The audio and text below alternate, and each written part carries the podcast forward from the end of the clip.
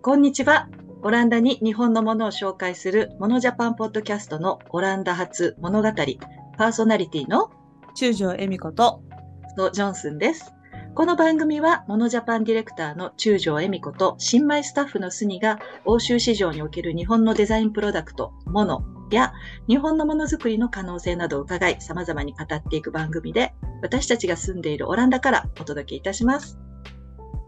さて、中条さん。はいお久しぶりですね。久しぶりですね毎回ね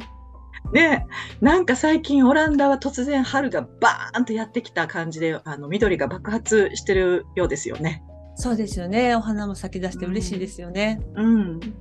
あの、先月9日でしたかね、日蘭協業支援プログラムの、えー MMP キックオフがズームで行われましたよね。中条さんもいつものように登壇なさってたんですけど、いかがでしたか？そうですね。あのーうん。おかげさまで今回も非常にたくさんの方にご参加いただきまして、まあ、オランダのねとかヨーロッパの市場に関してのお話などさせていただいたんですけれども私のキックオフでのレクチャーは今年で3回目になるんですけれども、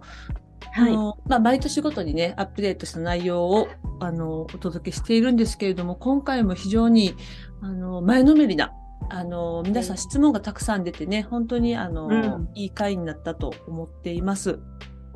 嬉しいですね。お疲れ様でございましたあり。がとうございます。はい。はい。そしてですね、あの、数回前から今年のモノジャパン展示会にご出展される方々をご紹介してお話を伺うゲスト会へと突入しているんですけれども、本日はまた素晴らしいゲストがお越しくださいました。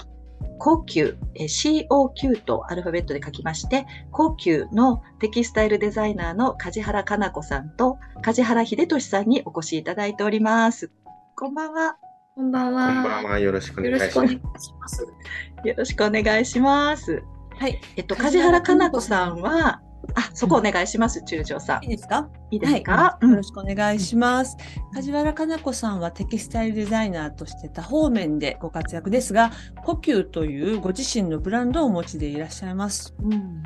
あの、お初にお目にかかれてとても嬉しいです。はいえーはい本日はね、お話を伺うのを大変楽しみにしておりました。こちらの梶原デザインスタジオの代表取締役社長がテキスタイルデザイナーであるかなこさんご自身でいらっしゃるんですよね。はい、そうです。はい、えー今回は梶原さんのブランド、呼吸としてご出展くださるとのことなんですけれども、えーかなこさんご自身から自己紹介ですとか、それから呼吸のご紹介などお願いできますか？はい。えっ、と、まず、あの、テキスタイルデザイナーの梶原かな子と申します。えっ、と、皆さん、はじめまして。えっと、私はですね、まあ、日本で、あの、テキスタイルという生地を作る、あの、仕事に携わっていまして、あの、日本の様々なものづくりをする繊維の産地に、えっと、デザインしながら、えっと、工場さんと一緒にお話しして、生地を、あの、糸から最後の加工まで、あの、おプログラムしながら、えっと、開発をする仕事になってます。はい。で、最近は生地を作るだけではなくて、製造業の皆様が、あの、自社発信として製品ブランドをやっていきたいというところも多くありまして、ブランド作りのブランディングを、あの、関わる機会が多くあり、テキスタイルデザイナーでもあるんですが、えっと、クリエイティブディレクターとして、えーグラフィックやあの製品作りのデザインまで網羅してあの関わっていることが多いです。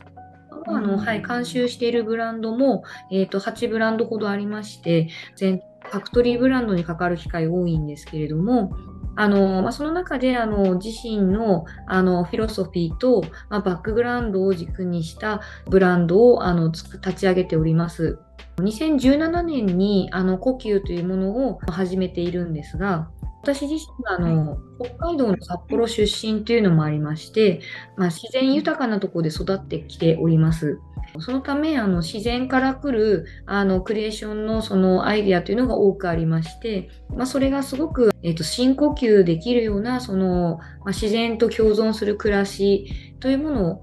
大切にしています。まあ、そのようなあの自然から来るあの感覚というのを呼吸ではあの色や柄や形に落とし込みまして製品をあのデザインしています。はい。素素晴らしい、素敵ですね。ありがとうございます。ありがとうございます。デザイナーさんというね、あの枠を飛び越えたご活躍をなさっているっていうことですよね。そうですね。はい。ねえ。で、本日は、あの、旦那様でいらっしゃる秀俊さんもお越しくださっているんですが、はじめまして、あの、自己紹介などお願いしてもよろしいですか？はじめまして、梶原秀俊と申します。あの、弊社は、えっ、と、15名ほどスタッフがいるデザイン会社になるんですが、えー私以外は全てデザイナーになりまして、なので私の役割としましては、えー経営、総務、経理と、えーオフィス、バックオフィスを全て、えー私の方がうんまあ、賄っているという状況です。もともとは、えーうちの嫁があーやりたいと言ったことを、まあ、形にしようと思って会社を作り始めて、えー2006年に創業してから、えーもうすぐ18年ぐらいですかね。少しずつ会社の方も、まあ、大きくなりつつ、まあでも、あのーデザイナーしかいないという、なかなかこう個性的な会社なので、大変は大変なんですが、あの、まあ、その分、なんでしょうか。まあ、面白いところもあります。会社としては。うん。えー個性的な分、なんかまあ、どこに向かっていくかわからないような会社になってまして、なんというか、いろんなところに旅してるような会社かなと思う。あまあ、なので私としては、こう、最低限、こう、道から崩れ落ちて下にお、なんかこう、墜落していかないように、あらかじめいろんなことをちょっと予測しながら、まあ維持管理していくというのが役割になってます。ーすごい。ありがとうございますあ。りがとうございます。旦那様の、なんか愛情ですかね。愛情だし、やっぱりものすごい底力と言いますか、ね、航路をちゃんと作ってくださるような、すごいですね。すごいですねでもこの番頭さん的になんかこう、うんノルマとかなんかこう 逆にこうディレクション的なことを言ってきたりとかっていうことはないんですか？経営側の方から。やっぱりこうかなこさんのディレクションで進んでいくんですか、あのイメージはそうですね。ただこう商売としてとか一般的な感覚としてこっちの方がいいんじゃないかとかっていうような話とかは。ただディレクション特にただクライアントさんによりけりかなとは思ってまして。うん。うん。もう少しマーケットに寄った方がいいものとあのもうちょっとこう夢見ていいものとその辺によって私もこうアドバイスする量というのはコントロールしているといううん。ただまああまり。あまりこう言うと萎縮してしまうので、ただ、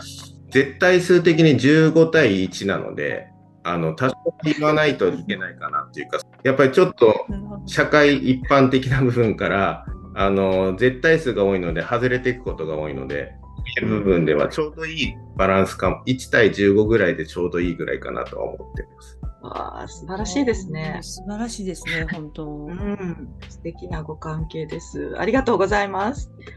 あの、私も御社のウェブサイトなどをね、拝見したんですけれども、まずあの、サイトの第一印象として、スクリーンから、なんか直接風とか空気感とかをすごく感じて、自然との関わりをね、とても大切にされていらっしゃるんだろうなっていうふうに感じたんですね。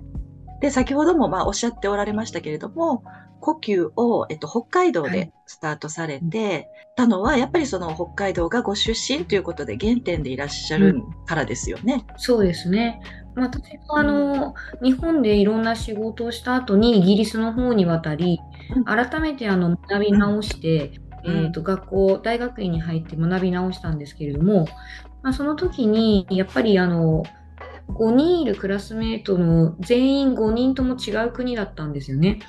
あの、フランスとかイギリス、ギリシャとか、で、その時にやっぱりプレゼンテーションの時に皆さんが母国のバックグラウンドというか背景、えーもしくは生まれた環境などをお話しするのを聞いて、あの自分自身が日本をよく知らなかったなとか、自分の過去を掘り下げてなかったなってすごく感じまして、でそこからあのどういうあの場所で育って、だからこういう色が好きで、あのこういうそのものづくりをしたいんだっていうあの過去を紐解いていった時に北海道でやっぱり育ったという、えー環境とか家族とかあのそういうものから来る影響が大きいと思いましたのであの私はあのテキスタイルデザイナーとしていろんな方と協業しながら、えー、と記事を作る方機会の方が多いんですが自分自身のフィロソフィーを語るところでは、あのやはり北海道を基盤にしたあの自然から影響を受けたことをお話しする機会が多いなと思いまして、うん、なのでコンセプトにすごく深く入っています。ですよね。やはり海外に一度出ることでね、はい、すごく俯瞰して日本っていうものを見るチャンスにもなりますし、うん。うん、同時に本当おっしゃったように全然日本のこと知らなかったんだなっていうふうに気づく、あのチャンスでもありますよね。なるほど、素敵です。あの、その呼吸さんがですね、この今年ですね、2月1日に、え東京中目黒でフラッグシップショップをオープンされたんですよね。おめでとうございます。ありがとうございます。それについて 何かお話しいただいてもよろしいかしら？はい。ちょっとだけご紹介。はい。はい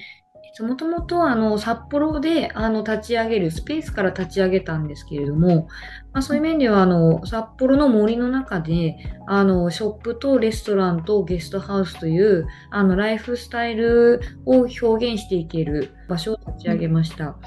でそれはあの後ほどちょっと弊社の副社長である、まあ、旦那からも話があると思うんですが最初にやっぱりスペースから行こうという話で2017年に立ち上げて、で5年間運営をしてきまして、でその中であの今コロナが少しあの落ち着いてきたタイミングで多くの方が海外の方が北海道にも来ますけど東京にも来る方々、まあ、やっぱり人が集まる東京という場所にあの今一度あのショップを立ち上げあのいろんな人の出会う場となり、えー、そこからあの北海道の魅力を伝えたりとか、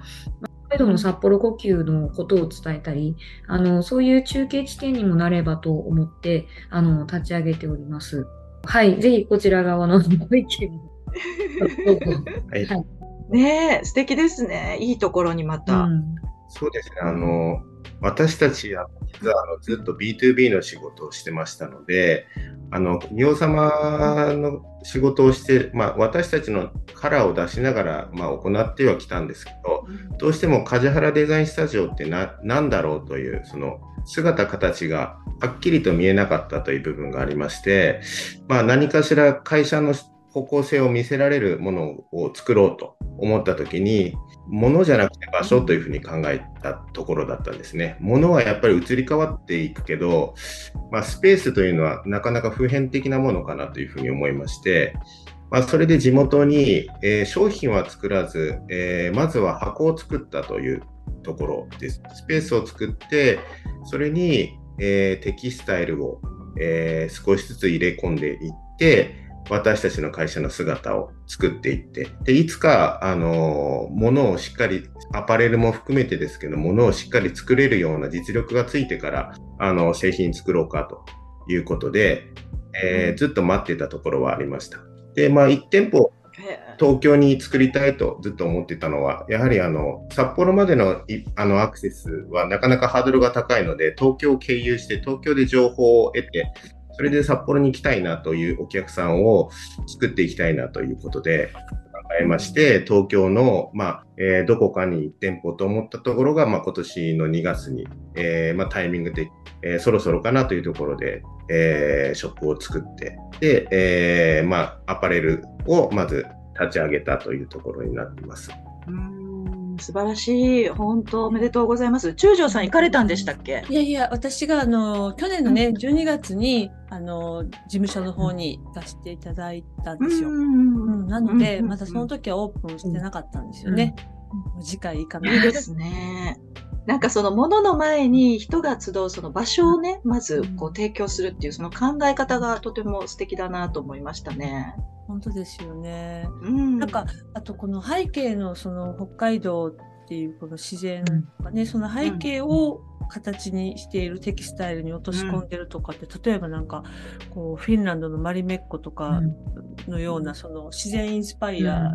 のなんかそのテキスタイルデザインとかっていうのも面白いなと思いましたし、私たちあの呼吸さんのあの靴下を去年のフロリアードのねなんだ園芸国際博物博覧会の方で販売させていただいたんですけどやはり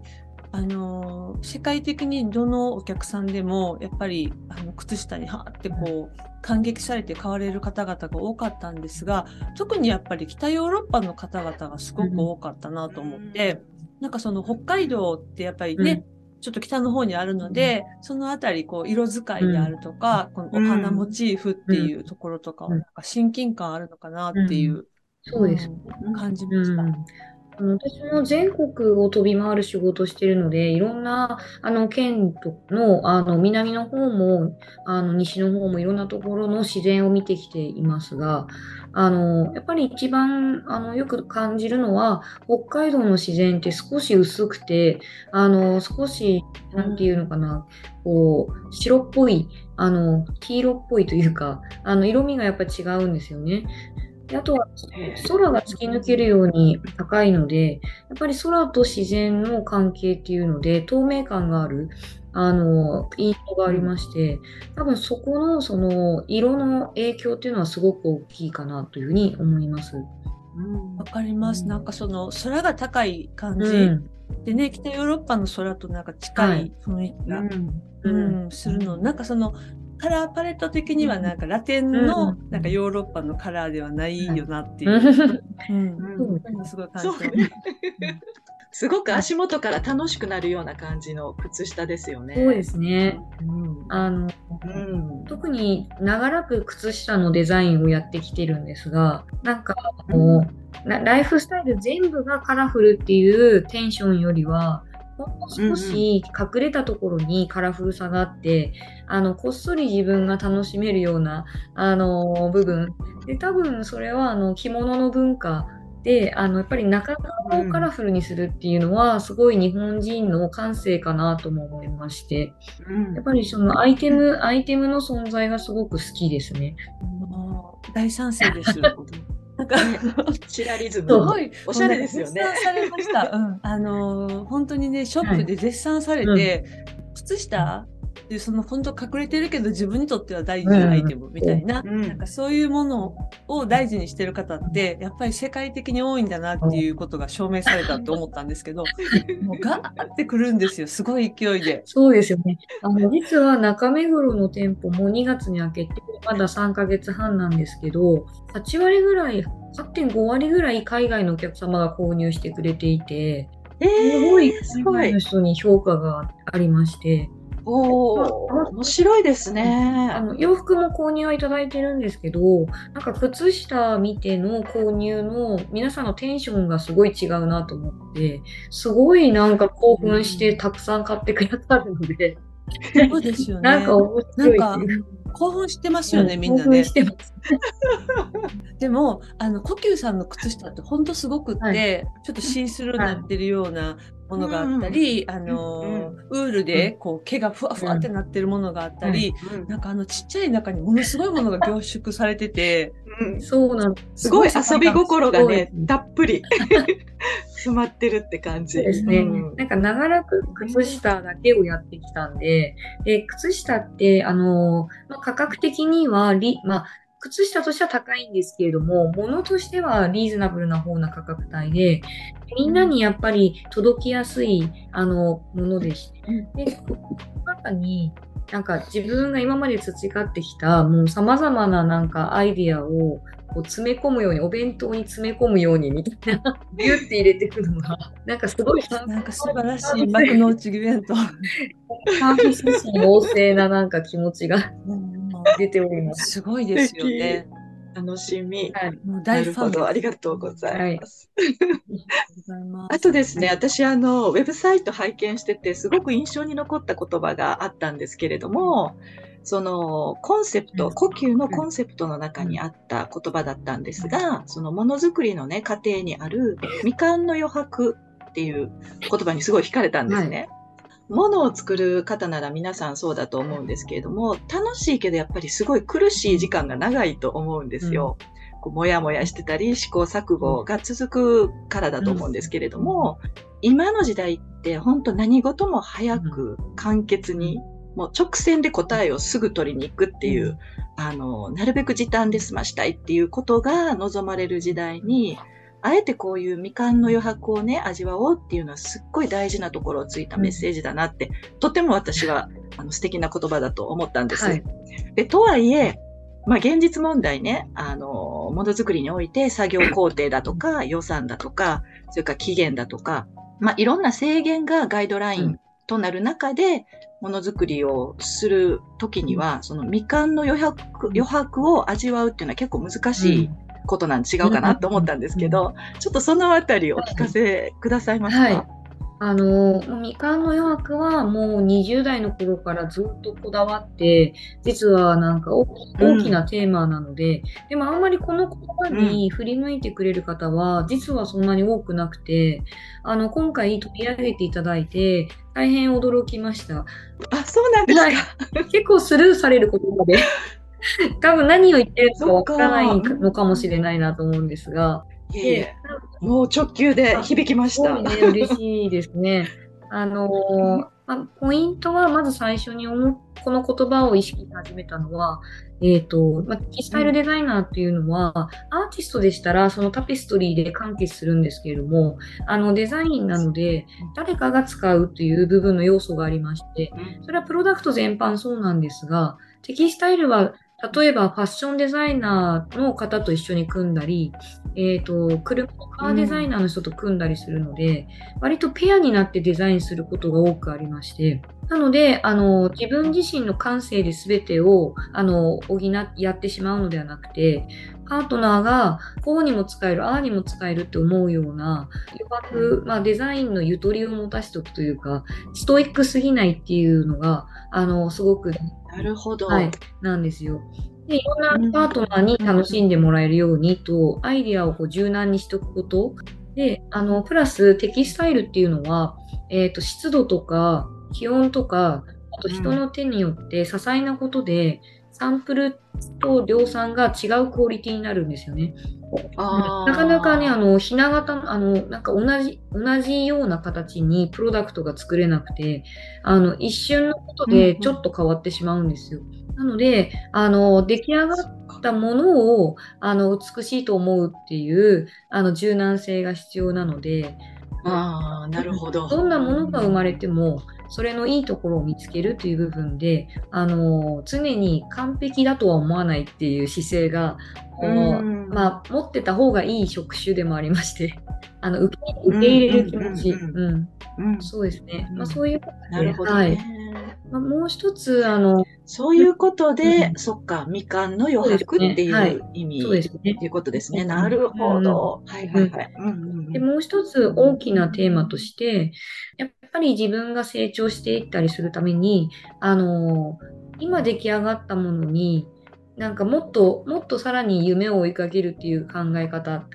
だから満足しないっていうことは、あの、すごく大事にしたいっていうか、あの、衝動が欲しい。衝動を常に持ち続けたいなと思うので、あの、まあ、感動して衝撃があって、やっぱり求めるっていうことが、あの、追い続けられるデザイナーになりたいなと思ったので、